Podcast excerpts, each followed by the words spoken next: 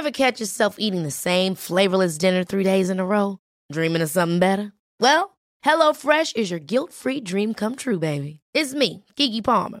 Let's wake up those taste buds with hot, juicy pecan-crusted chicken or garlic butter shrimp scampi. Mm. Hello Fresh. Stop dreaming of all the delicious possibilities and dig in at HelloFresh.com. Let's get this dinner party started.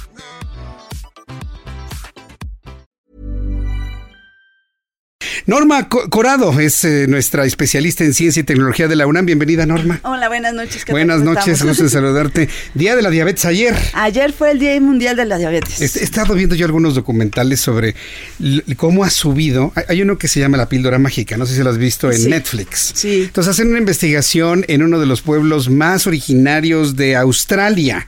Los aborígenes australianos y las preguntas que les hacen de qué se mueren hoy las personas de diabetes, de problemas cardiovasculares, y antes de que se morían, pues de tuberculosis, de hepatitis, de enfermedades este, virales.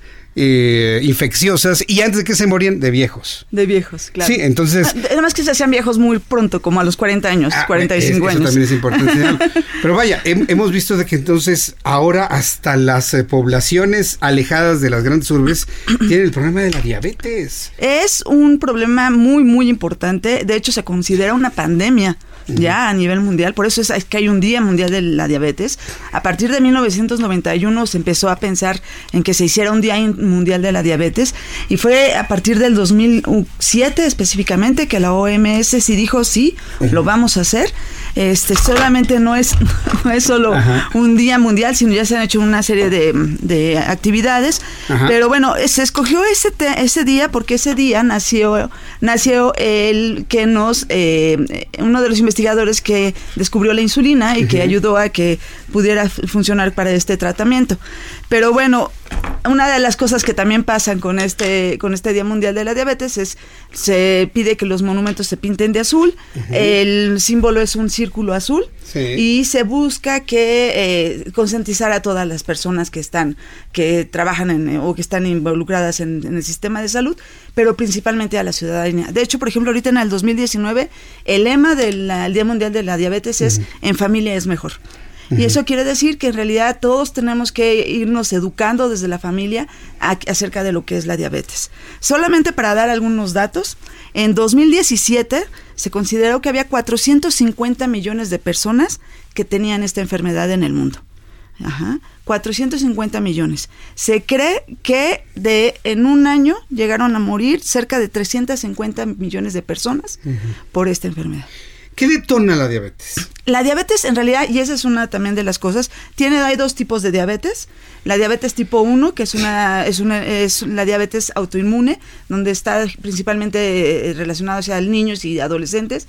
De pronto las, este, el, eh, el páncreas no, no, produce insulina y entonces es necesario que se la inyecten para que puedan eh, metabolizar la glucosa. No hay insulina porque no la produce el páncreas tipo 1. Esa es la tipo 1 necesitan inyectarla para que se metabolice la glucosa y esta se pueda entrar a las células y pueda utilizarse como energía.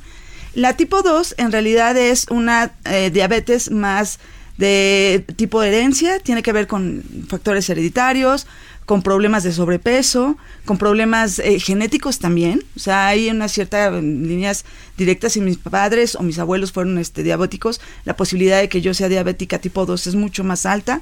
Eh, tiene que ver también mi estilo de vida, este, y bueno, en ese tipo de diabetes lo que se necesita hacer es inyectarse insulina o tomar este, insulina o tomar algunos medicamentos para que se baje la cantidad de azúcar que está produciendo nuestro páncreas. Tal cual, en la diabetes tipo 2, el, el páncreas se cansa de producir insulina y dice hasta aquí.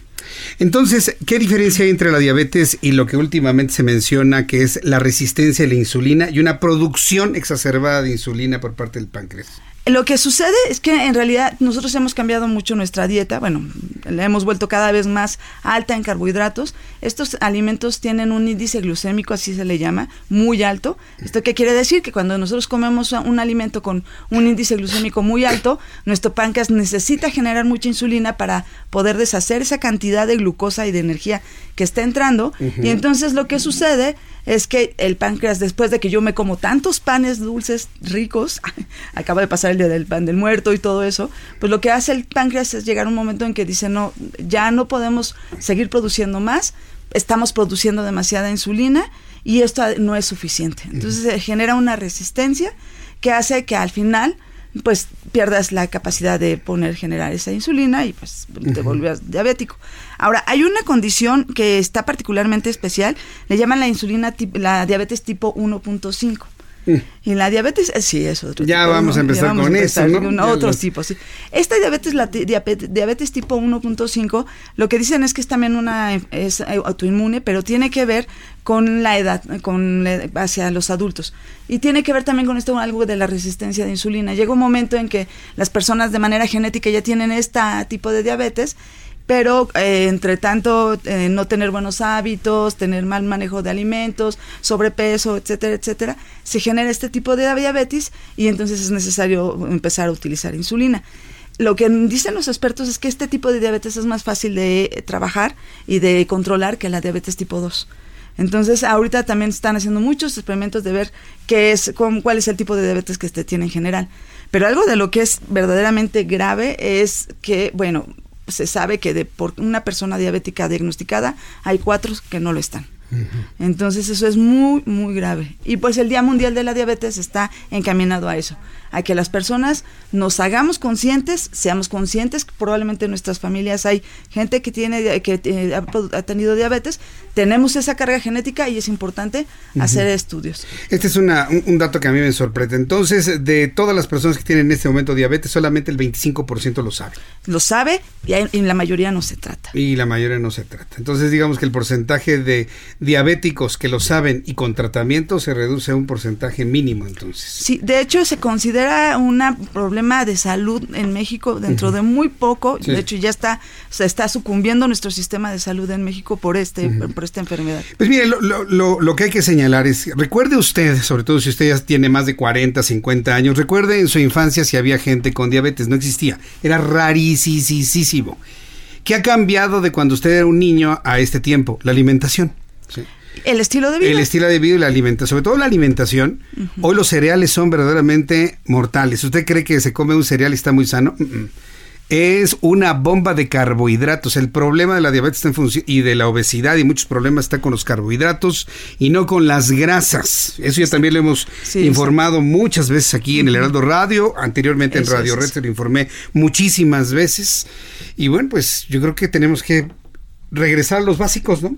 Pues sí, regresar a lo que comíamos antes. Carnita y verduras. Y hacer ejercicio. de hecho, además también, ya para terminar de dar, resulta que la población mexicana en particular, somos, tenemos una predisposición genética, o sea, en nuestros genes, a ser diabéticos. Eso, como seguramente usted lo recuerda, como usted lo recuerda, se descubrió cuando se analizó el, mapa genético mexicano. Y resulta que usted y yo tenemos predisposición a acumular grasas en abdomen por la mezcla de español indígena y africano y un poquito de asiático. Es una tragedia, ¿eh? Platicamos de eso en la siguiente ocasión. Sí, podemos platicar, es muy interesante. Es muy interesante cómo está la genética mexicana una vez ya descubierta. Bueno, pues Norma Corrado, gracias doctora. Muchas gracias a todos. Cuídense, por favor. Hay que cuidarse consultar a su médico. Ever catch yourself eating the same flavorless dinner three days in a row? Dreaming of something better? Well, HelloFresh is your guilt-free dream come true, baby. It's me, Kiki Palmer.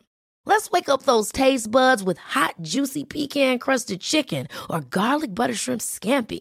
Mm. Hello Fresh. Stop dreaming of all the delicious possibilities and dig in at HelloFresh.com. Let's get this dinner party started.